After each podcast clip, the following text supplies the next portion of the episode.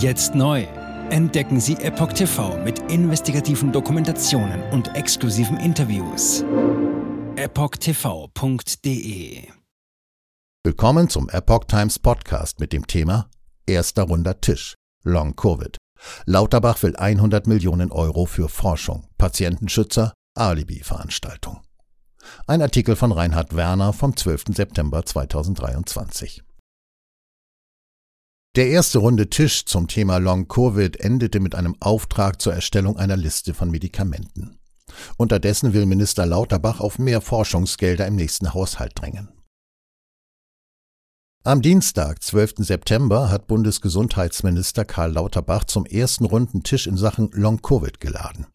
Gekommen waren Vertreter aus Wissenschaft, Medizin und Pharmaindustrie. Und bereits für Dezember ist ein Folgetermin geplant. Ziel der Treffen ist es, dem Minister zufolge die Versorgung betroffener Patienten zu verbessern. Besonders wichtig sei jedoch vor allem die Erforschung von Langzeitwirkungen einer Corona-Erkrankung zu forcieren. Lauterbach will um 60 weitere Millionen Euro gegen Long-Covid kämpfen. Ein konkretes Ergebnis hat der dreistündige Termin immerhin schon gebracht, und zwar einen Auftrag an das Bundesinstitut für Arzneimittel und Medizinprodukte BFARM. Dieses soll bis spätestens Ende des Jahres eine Liste erstellen. Auf dieser sollen sich alle Medikamente finden, die sich zur Bekämpfung typischer Symptome von Long-Covid eignen.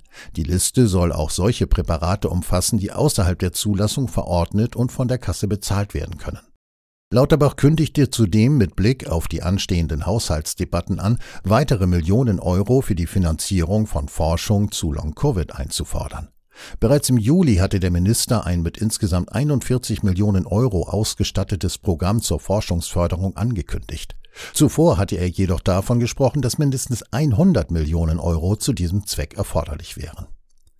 Dass Lauterbach so weit hinter seinen selbst verkündeten Notwendigkeiten zurückgeblieben war, hatte bereits damals Kritik von Betroffenen ausgelöst. Der Minister erklärte dazu am Dienstag, er werde versuchen, auch noch die übrigen 60 Millionen zu mobilisieren. Dies sei ein Minimum dessen, was wir brauchen.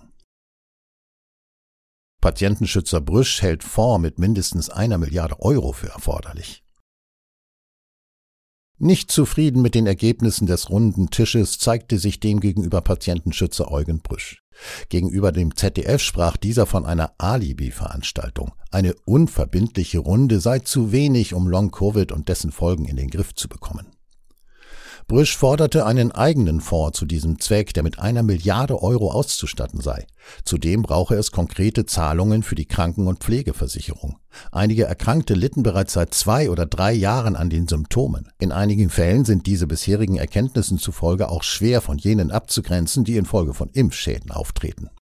Minister Lauterbach unterstrich, dass die Therapie der mit Long-Covid Erkrankten schwierig sei und vieles über Ursachen und Verläufe noch unklar.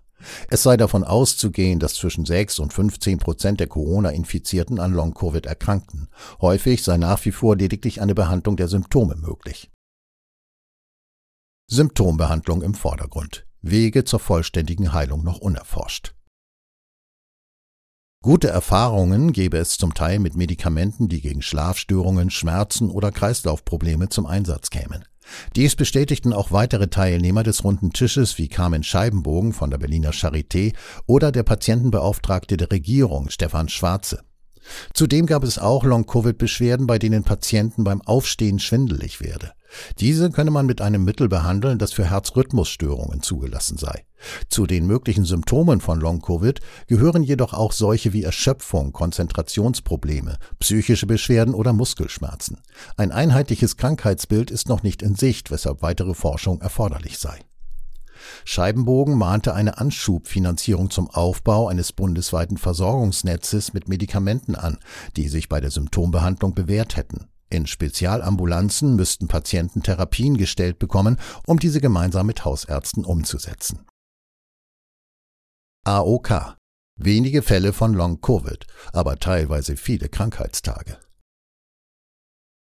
Long-Covid umfasst gemäß der Begriffsdefinition der Bundeszentrale für gesundheitliche Aufklärung solche Beschwerden, die mehr als vier Wochen nach einer Ansteckung mit Covid-19 fortbestehen, sich verschlechtern oder neu auftreten. Voraussetzung dafür ist, dass es für die Beschwerden keine andere Erklärung gibt.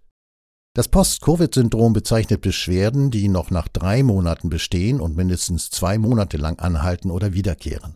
Das Post-Covid-Syndrom ist demnach ein Bestandteil von Long-Covid, aber nicht alle Erscheinungsformen von Long-Covid sind deckungsgleich mit dem Post-Covid-Syndrom. Einer Analyse der AOK zufolge ist der Anteil der Fälle von Long-Covid unter mit Corona-infizierten Versicherten gering. Allerdings ist ein Auftreten der Langzeitfolgen mit einer erheblichen Anzahl an Krankheitstagen verbunden. Einige Symptome bleiben den Betroffenen zudem noch länger erhalten. Mit Fortschreiten der Corona-Mutationen sei die Zahl der Fälle von Long-Covid geringer geworden.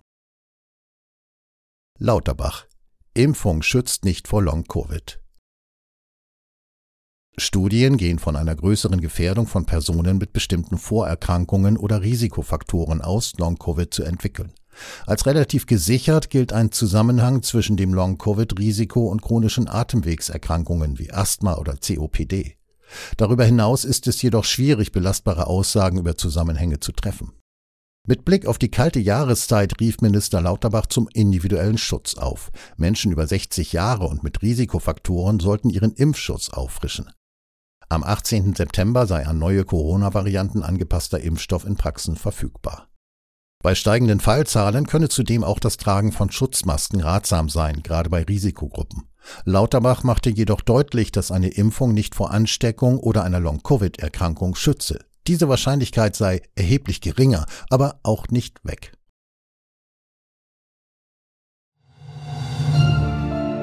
Jetzt neu auf Epoch TV. Impfgeschichten, die Ihnen nie erzählt wurden.